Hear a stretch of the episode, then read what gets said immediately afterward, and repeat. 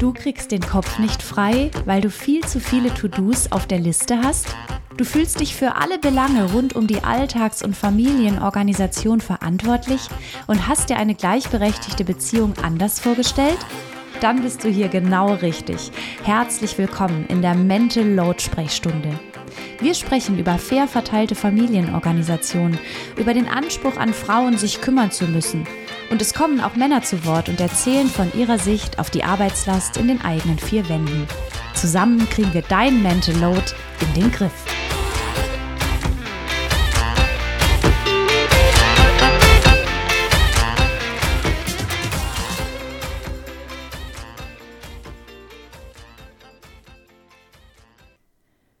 Diese Folge von Lauras Mental Load Sprechstunde ist für mich ganz besonders, denn ich habe Patricia Camarata zu Gast.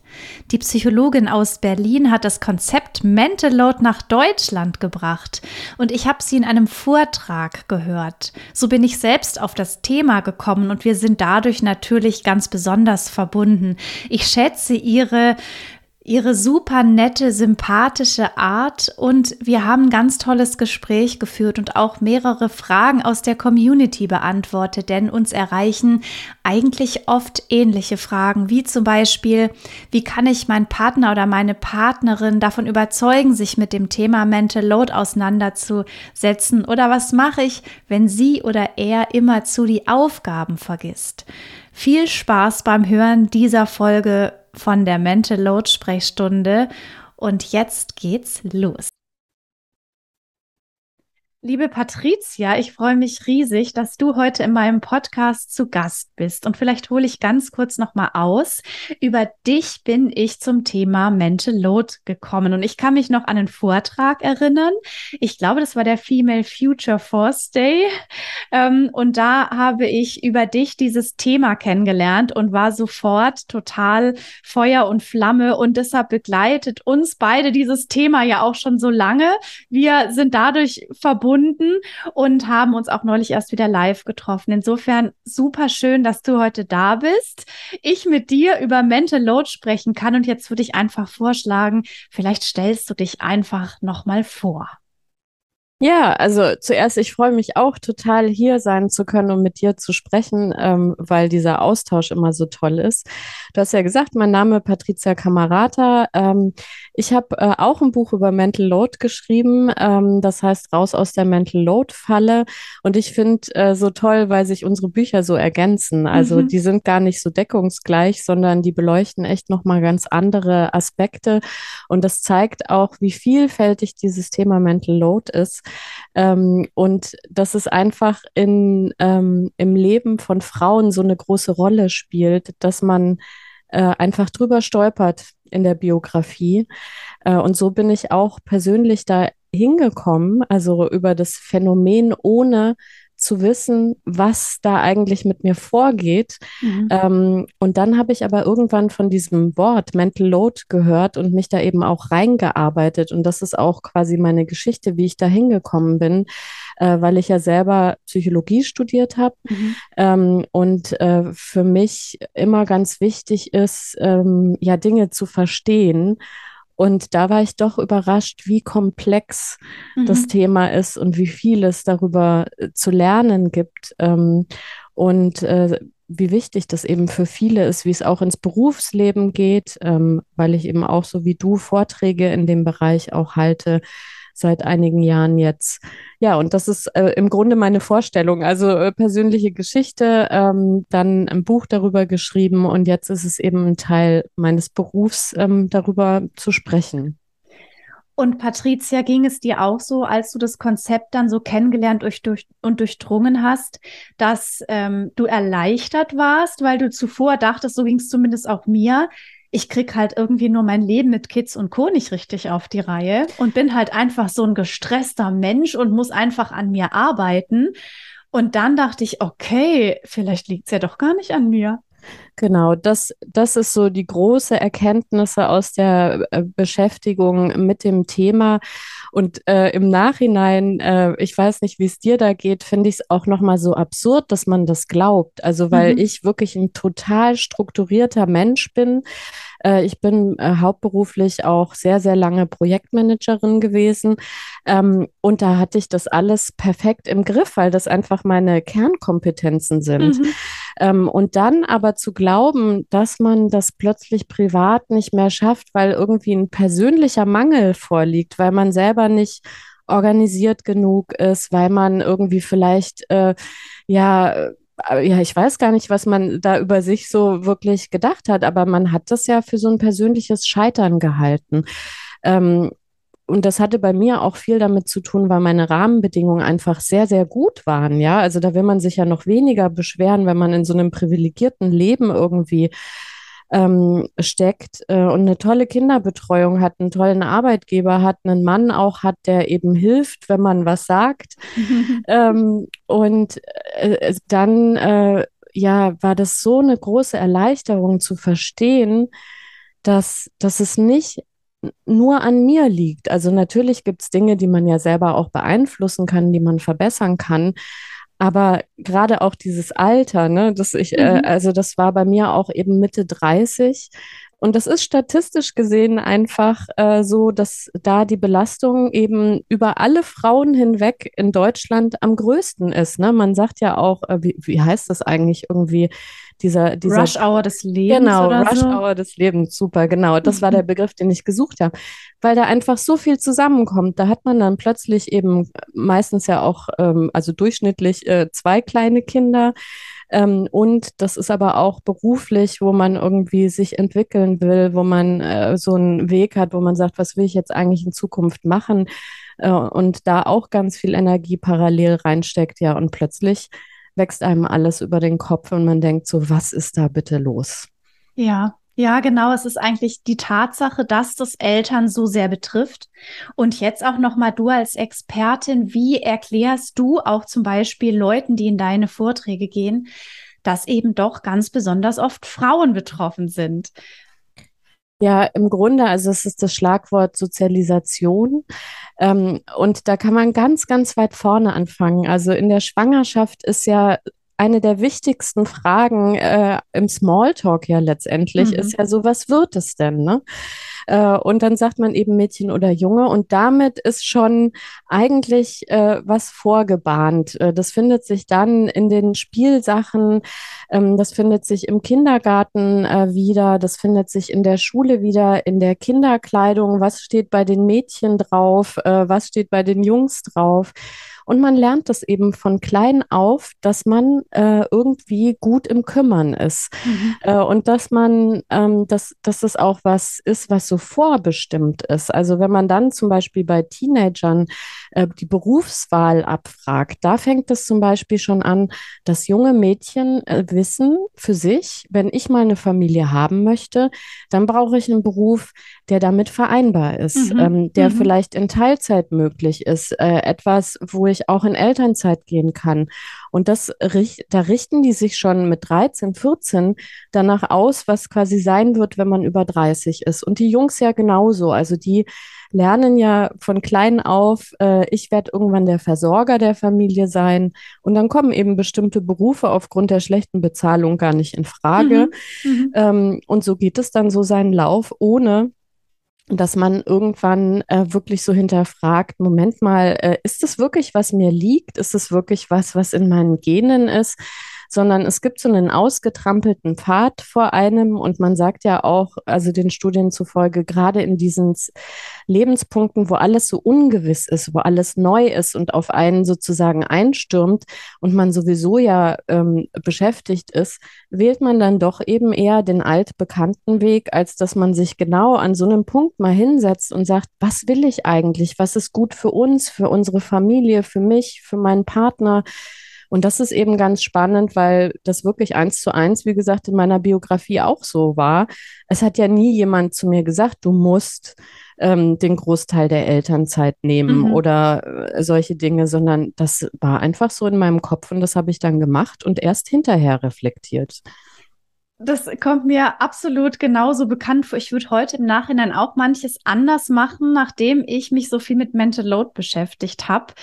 Und äh, wie ging es dir? Hast du, nachdem du das Konzept kennengelernt hast, recherchiert hast, das Buch geschrieben hast, ist auch mit dir selber was passiert? Also konntest du dann auch manchmal Dinge vielleicht ablehnen oder sagen, mache ich jetzt nicht, bloß weil ich eine Frau bin, muss ich jetzt nicht diese und jene Aufgabe übernehmen. Also hat das was bewirkt und vielleicht hast du da auch sofort schon mal konkret etwas, was können Frauen tun, die merken, ja stimmt, Moment mal, jetzt muss ich aber doch mal nachdenken, warum landen diese Aufgaben immer bei mir? Ja, also das hat ganz viel in meinem Leben geändert. Äh, Erstmal so wirklich als Vorsatz aus so einer rationalen Erkenntnis. Ähm, ich habe auch die gleichen Rechte beispielsweise auf Pausen, auf Ausschlafen und solche Themen wie eben Mann auch, weil ich einfach äh, gelernt habe, zum Beispiel Arbeitszeit richtig zu berechnen. Also nicht mhm. äh, zu sagen, ach, ich arbeite ja nur Teilzeit und ne, der Rest äh, ist ja dann, äh, ne, kann ich unter den Tisch kehren und mein armer Mann, der arbeitet irgendwie 40, 50 Stunden, sondern dann zu sehen, äh, nee, Moment mal, ich arbeite Teilzeit und dann kommt die zweite Schicht und das sind dann am Ende eben fast genau oder mehr, wenn die Kinder äh, da sind, äh, Stunden so. Und das hat mir im Kopf so einen Schalter umgelegt, mir überhaupt erstmal zu erlauben, bestimmte Dinge zu tun oder nicht zu tun, so wie du das sagst. Ähm, und da hatte ich aber trotzdem ein schlechtes Gewissen ganz lange. Also mhm. äh, dieses zu sagen, okay, eigentlich ist das in Ordnung, aber es ist so tief in einem verwurzelt, ähm, weil man am Ende irgendwie denkt, ah, vielleicht ist es ja irgendwie für die Kinder doch nicht so gut. Ähm, mhm. Aber ich habe mich da sozusagen dann durchgezwungen und habe gesagt, ich muss das jetzt einfach äh, machen ähm, und mein Gefühl wird schon nachrücken sozusagen. Und wenn man dann natürlich einen Partner hat, der das ja so teilt und unterstützt auch, ähm, dann ist es irgendwann wirklich so, dass man dann ähm, Verantwortung eben nicht nur quasi äh, übergeben hat äh, und trotzdem der innere Alarmwecker immer noch klingelt, sondern dass der auch aufhört zu klingeln. Ähm, und das ist aber ein ganz schön langer, anstrengender ja. Weg, auf dem man sich bewusst begeben muss einfach. Du hast gerade gesagt, das Gefühl rückt danach. Das finde ich so eine tolle, so eine tolle Begrifflichkeit, äh, denn tatsächlich auch dieses Gefühl, das schlechte Gewissen, das du angesprochen hast, ne? ich kenne es von mir selber auch. Es steht einem dann oft im Weg, weil wir eben gelernt haben, kümmere dich erstmal um andere oder als Frau ist es, ist es äh, gewollt, dass Frauen sich einfach erstmal so nach außen orientieren? Was machen die anderen? Wie geht's denen? Was kann ich tun? Um dann auf sich zu schauen und so im Alltag kommt aber dieser Moment nie so, ich habe mich jetzt genug gekümmert um alle, jetzt bin ich dran, der Moment kommt nicht. Mm. Und dann eben hier dieses Bewusste und dann vor allem das Gefühl kommt nach, das finde ich eine tolle Formulierung, die auch die auch ein bisschen Last wegnimmt, weil man weiß, ich starte vielleicht jetzt einen Prozess, zum Beispiel, ich setze mich damit auseinander, ich erwarte von meiner Familie, dass sie sich mehr einbringen und mein Gefühl rückt dann nach. Mhm. Ich darf mit mir selbst auch so ein bisschen nachsichtig sein. Ja. Patricia, ich möchte auch an alle Hörerinnen und Hörer nochmal sagen, dass nuff.de verlinke ich auch in den Shownotes, es ist dein Blog. Und es gibt da einen ganz tollen Text, ganz viele tolle Texte zum Thema Mental Load, aber mir ist ganz besonders einer gerade im Kopf, weil zum Beispiel viele sagen zu mir, ich arbeite in Teilzeit, mein Partner in Vollzeit und deshalb ist es doch eigentlich klar, dass ich mehr Aufgaben zu Hause übernehme oder dass ich die ganze Familienorganisation stemme oder aber mein Partner erwartet das von mir. Und du hast da mal in einem Text ganz wunderbar aufgedröselt, wieso diese Rechnung nicht aufgeht. Du hattest es früher auch schon so anklingen lassen. Das ist wahrscheinlich auch eine Frage, die dir oft begegnet. Kannst du noch mal ganz grob sagen, wie super da, also das war ja wirklich ganz objektiv gesehen, wie viel Arbeit und äh, diese Arbeitsberechnung. Das heißt, was können Paare tun, bei denen so ein Ungleichgewicht entsteht und bei denen auch ein Unwohlsein besteht. Denn für alle die, die das alles gut finden, wie es ist, denen wollen wir jetzt nicht aufdrängen, Arbeitszeit zu berechnen. Aber Kannst du das nochmal sagen? Ja, also da geht es im Wesentlichen darum, dass man ja erstmal nur bezahlte Erwerbsarbeit gegeneinander rechnet und ähm, dann aber erkennen muss, dass ja die unbezahlte Care-Arbeit eben ja auch gemacht werden muss erstmal. Mhm. mhm. Und dass die ähm, im Grunde erstmal auch dem Partner ermöglicht, Vollzeit arbeiten zu gehen, weil irgendwer muss es ja machen. Also das mhm. heißt, entweder man hat eine Partnerin zu Hause, die das alles erledigt, oder man muss sogar jemanden bezahlen dafür, mhm. ähm, dass der Haushalt gemacht wird oder man geht eben essen etc., äh, eben was so ansteht. So. Und das ist mal die erste Erkenntnis, dass nur weil etwas unbezahlt ist, dass es eben nicht keine Arbeit ist, sondern mhm. es ist auch Arbeit. Ähm, und die ist sogar sehr ausgedehnt. Und äh, wenn man darüber sprechen würde, wie ähm, man sich selber ein Arbeitsverhältnis vorstellt, dann äh, wären das ja horrorhafte Zustände, Stimmt. nämlich, dass man eigentlich ja von 5.30 Uhr bei Kleinkindern, also bei mir war wirklich ähm, 5.38 Uhr wie so ein festgestellter Wecker, war, war mein drittes Kind quasi oh, ja. immer morgens wach und mhm. auch wirklich Augen auf und dann war Party. Und das Ganze bis irgendwie, naja, 21 Uhr bis die Kinder dann im Bett sind und dann aber oft, wie sie klein waren, äh, mit Unterbrechungen in der Nacht. Mhm. Und wenn man das zusammenrechnet, dann kommt man eben doch auch auf eine sehr stattliche 60-Stunden-Woche.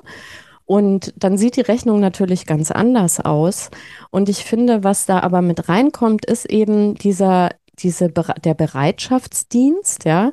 Also ich arbeite im IT-Bereich äh, und da haben wir auch so eine 24-7 äh, Betreuung von bestimmten Dingen.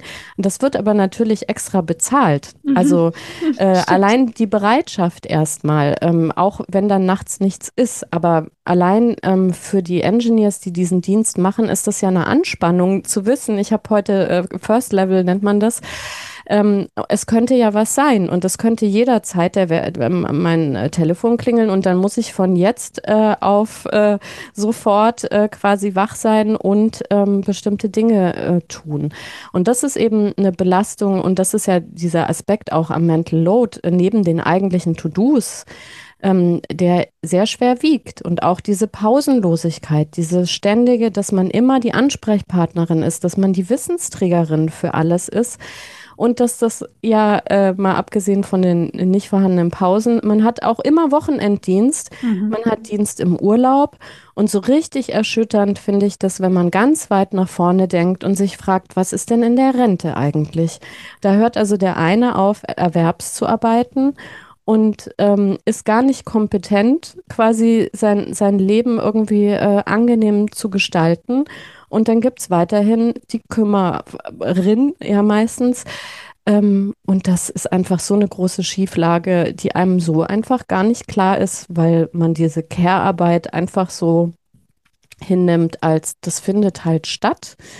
Ähm, aber eben, man wertet es nicht als Arbeit. Und das, das ist wirklich fatal. Und diese, diese Pausenlosigkeit, das ist eben auch was, was am Ende wirklich krank machen kann. Also was zum Burnout ähm, mhm. führen kann, ähm, zu einer Erschöpfungsdepression. Mhm. Ähm, und das ist wirklich ein sehr, sehr ernstes Thema. Und deswegen lohnt das auch, ähm, da mal zu rechnen und nicht eben zu sagen, hey, das mache ich doch gerne und das mache ich aus Liebe.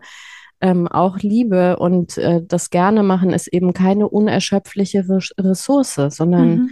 jeder hat eben so seinen eigenen Energietopf und da muss man auch haushalten mit.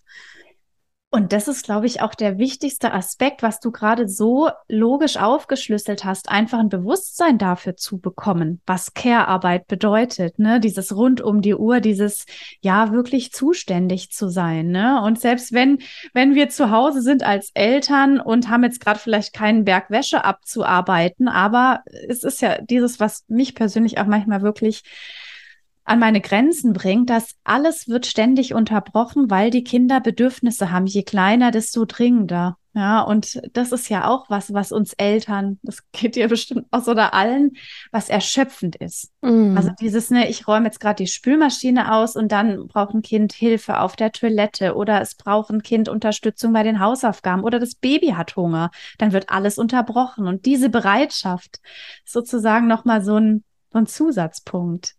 Ja, definitiv. Der da eine ganz wichtige Rolle spielt.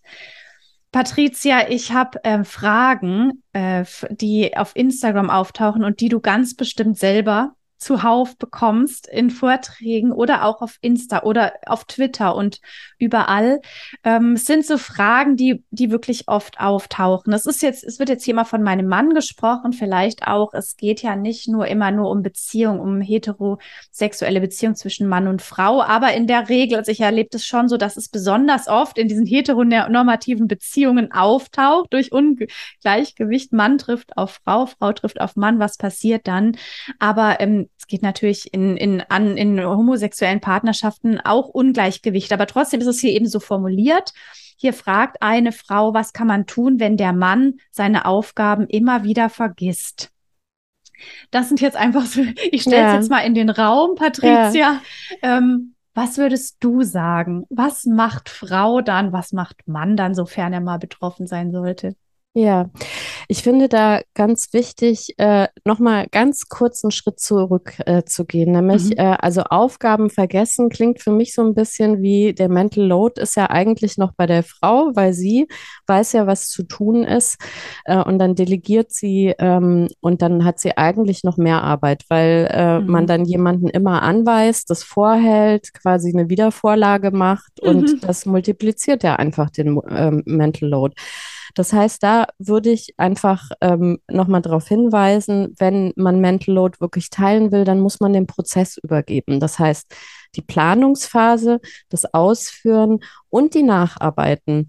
Und quasi mit diesen Nacharbeiten, das wäre dann sozusagen meine Antwort, dass man da mal guckt, was übergebe ich denn für Themen an meinen Partner. Und wenn das jetzt nichts ist, was wirklich mh, mm, blöde Folgen hat. Also, dass man sagt, der Partner äh, ist dafür zuständig, äh, aufzupassen, dass das Kind ein bestimmtes Medikament einnimmt. Da will man ja wirklich nicht, dass das irgendwie unregelmäßig passiert. Aber es gibt ja zum Glück sozusagen im mhm. Alltag so viele Dinge, ähm, die man abgeben kann, dass man vielleicht da mal schaut, man fängt an mit den Dingen, die nicht so schlimm sind, wenn sie mhm. nicht passieren. Und dann hört man eben einfach auf, diese Nacharbeiten zu machen und die Feuerwehr zu spielen mhm. und muss, muss das tatsächlich aushalten lernen, zu sagen, das ist ein erwachsener Mensch. Wir haben uns verständigt darüber, dass er Prozess XY übernimmt. Ähm, sei es mal so was Einfaches wie die Brezeln äh, für den Kuchenbazar zu besorgen, also sich das überhaupt auszudenken, was wollen wir dabei steuern und die dann zu besorgen. Und wenn man dann eintrifft auf dem Kuchenbazar äh, oder auf dem äh, Buffet mhm. sozusagen mhm. und dann der Mann äh, äh, große Augen kriegt und feststellt, ach du, jetzt habe ich irgendwie doch die Brezeln vergessen, dass man dann nicht quasi losrennt, äh, meistens ja auch noch mit Kleinkind unterm Arm äh, mhm. zum Bäcker und schnell die Brezeln selber holt, sondern dass man einfach ähm, ne, also eigentlich ja gar nichts sagt, sondern ihn einfach machen lässt. Also mhm. auch ähm, da für eine Lösung zu sorgen und zu, das ist ja nicht äh, so kompliziert in dem Fall. Ja. und, und solche, solche Themen, glaube ich, gibt es viele. Und man neigt einfach dazu, weil man das ja alles kennt und eigene Lösungen schon hat, mhm. ähm, da vielleicht auch so ein bisschen nervös drauf zu gucken, kommt das jetzt? Und mhm. dann noch dreimal zu erinnern und dann äh, vielleicht ergibt sich innerlich auch dann so eine Haltung beim Mann, dass er irgendwie denkt, ach naja, die hat das ja eh im Kopf, mhm. äh, was dann vielleicht dazu führt, dass man es sogar eher vergisst, als dass, wenn man es bis dahin gar nicht mehr hört, irgendwie doch noch der innere Alarm angeht und denkt, ach, ach ja, da hatte ich ja eine Aufgabe. Mhm. Ähm, und ich glaube, dass dieses Lernen lassen, also wirklich mit den Konsequenzen auch ähm, umgehen zu müssen, das hat, glaube ich, einen, einen anderen und besseren Effekt, als wenn man eben doch im letzten Moment immer die Verantwortung äh, nochmal an sich reißt und eben dort Feuerwehr spielt. Und das ist so, wie wir vorher im Gespräch gesagt haben, wirklich ein harter Lernprozess, ja. das auszuhalten und es nicht zu sagen, nicht noch dreimal zu erinnern, sondern einfach zu sagen, nee, wir haben vereinbart, dass XY passiert und ich würde das jetzt wahrscheinlich schon letzte Woche gemacht haben, mhm. Ähm, aber äh, mein Mann oder mein Partner ähm, findet es halt okay, das in letzter Sekunde zu machen. Am Ende ist es gemacht, das ist das Allerwichtigste mhm. ähm, und das ist der erste Schritt. Und ich glaube, das ist ganz schön hart, das umzulernen am Anfang. Aber ich glaube, es führt kein Weg dran vorbei. Zumal äh, dadurch, dass wir ja oft von klein auf so kompetent im Organisieren, im privaten Bereich sind, ist es eben so, also ich bin auch jemand, ich mache alles immer recht frühzeitig und habe es auf dem Schirm, bin deshalb darin natürlich auch einfach geübt, weil ich es viel gemacht habe. Und jetzt jemanden zu sehen, der äh, damit anders umgeht, es ein bisschen lässiger angeht, etwas später, vielleicht auch nicht auf diesem Standard, wie ich, also in Anführungszeichen, weil von wegen Standard, ne, wie hoch muss der überhaupt sein? Dieser Perfektionismus, der da auch manchmal so eine Rolle spielt. Kennst du den von dir oder sagen wir mal auch von betroffenen Frauen, mit denen du beruflich zu tun hast? Und Hast du da so einen Ansatz? Was mache ich, wenn ich, ne, ich bin schon auf so einem hohen Level und ich kann schwer abgeben, weil, und das ist so in Klammern und möglicherweise meine Ansprüche schon an haushaltliche Kleinigkeiten, nenne ich es jetzt mal, sehr hoch sind. Mhm. Also das kenne ich sowohl von mir als auch quasi als Feedback äh, aus den Vorträgen. Ähm, und ich, ich glaube, das ist eben, wie du sagst, also wir haben meistens alle einen sehr langen Lernweg hinter uns und die Aufgaben sind sehr, sehr eng gepackt. Das heißt, äh, dieser Perfektionismus ist eben eigentlich ähm, äh, nicht das richtige Wort, finde mhm. ich immer da, dafür, sondern Stimmt, es ja. ist eine Notwendigkeit äh, in, in, in dieser großen äh, Jonglage ähm, mit zehn Bällen einfach äh, ja eben Dinge auf eine ganz bestimmte Art zu erledigen, damit man das alles unter einen Hut bekommt.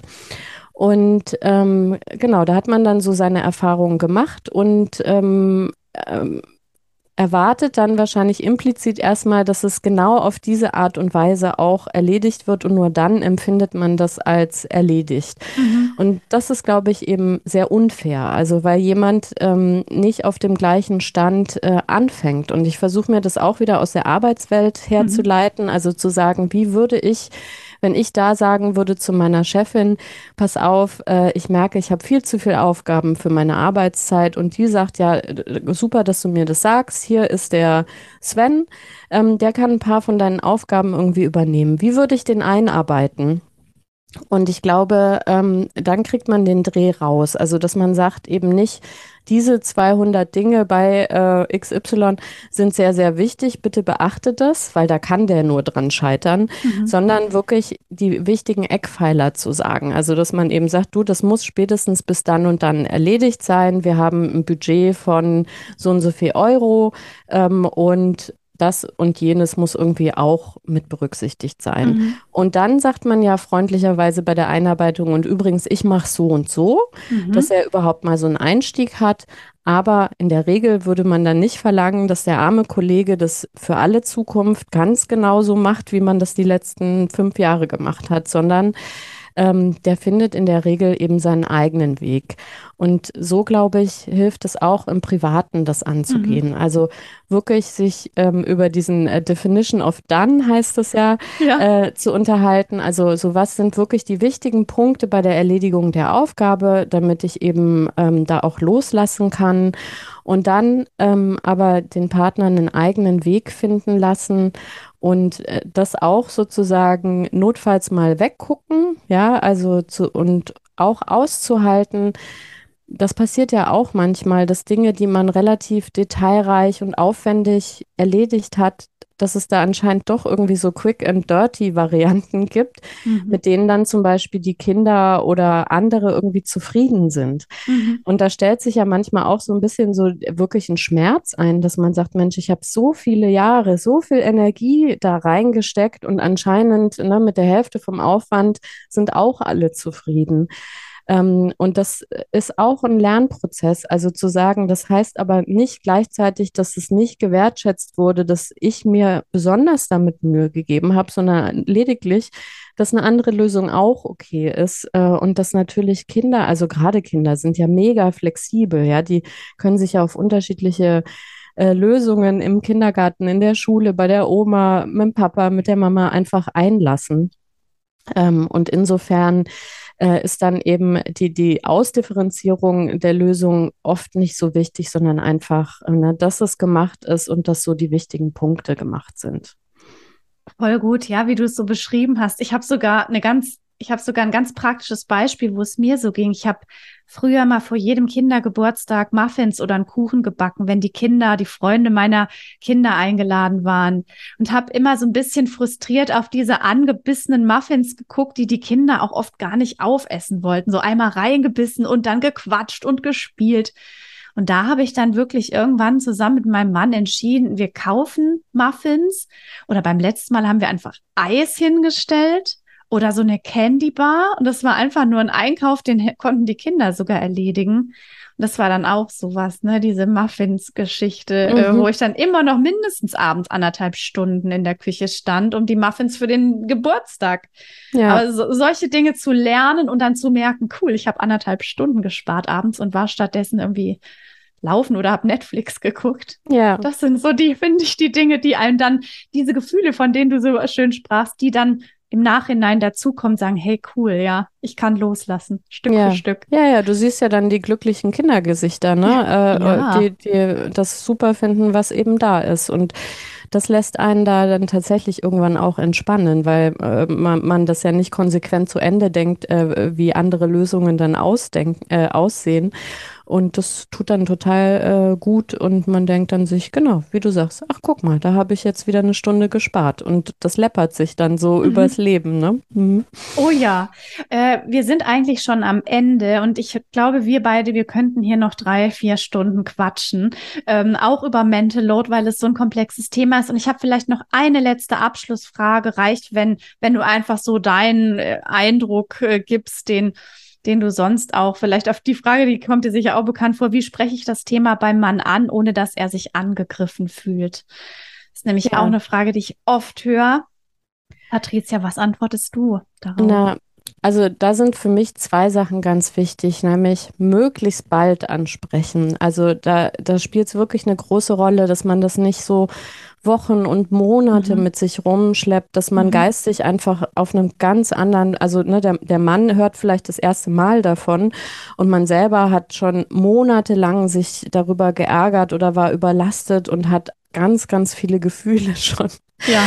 Und das äh, quasi, das ist, glaube ich, dann wirklich oft ein Schock. Also deswegen lieber möglichst früh Sachen ansprechen ähm, und äh, sich nicht sagen, ach, das ist jetzt nicht wichtig und das ist so klein, sondern lieber die kleinen Sachen als so das große Gewitter gleich äh, ähm, herbeireden. Und das andere ist, was natürlich hilft, wirklich immer in der Ich-Perspektive zu bleiben. Also mhm. zu sagen, ich fühle mich überfordert und nicht ähm, mit ähm, Forderungen an den Partner gleich anzufangen mhm. oder mit Vorwürfen, äh, was ihn ja dann auch ganz stark äh, ja, in die Enge drängt. Ja? Also wenn mhm. man sagt, du siehst nie das.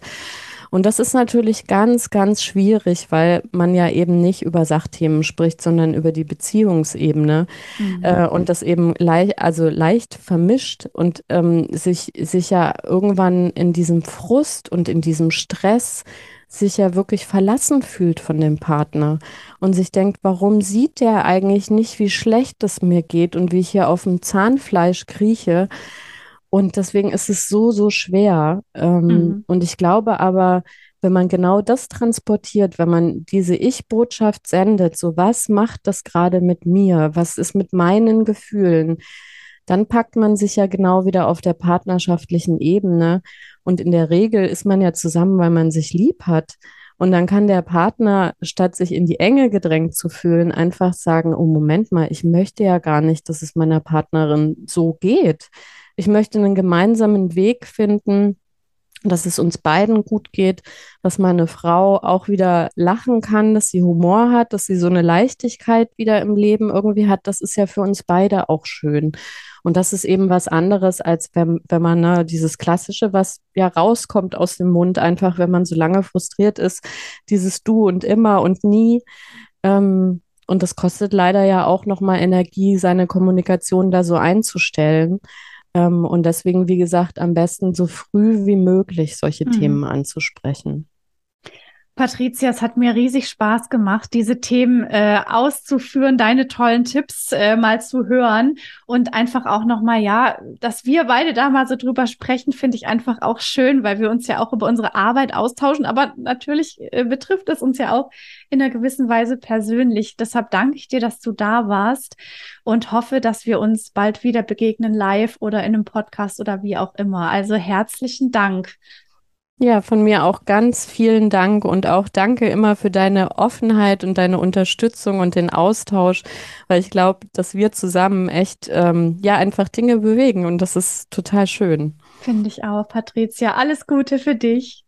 Dir auch. Tschüss. Ciao. Ich hoffe, diese Folge von der Mental Load Sprechstunde hat dir gefallen und du konntest einiges mitnehmen, das du im Alltag umsetzen kannst. Nun freue ich mich riesig, wenn du diese Folge bewertest. Und zum Abschluss noch ein Hinweis auf die kostenlose ultimative Steuerbordliste. Mit der könnt ihr einen Überblick über eure Haushalts- und Familienorganisationstätigkeiten bekommen, die Aufgaben untereinander verteilen und schauen, wie ihr den Alltagstrott auf die Reihe bekommt. Du findest die Liste kostenlos unter www.mental-load-akademie.de-liste. Ganz viel Spaß beim Verteilen.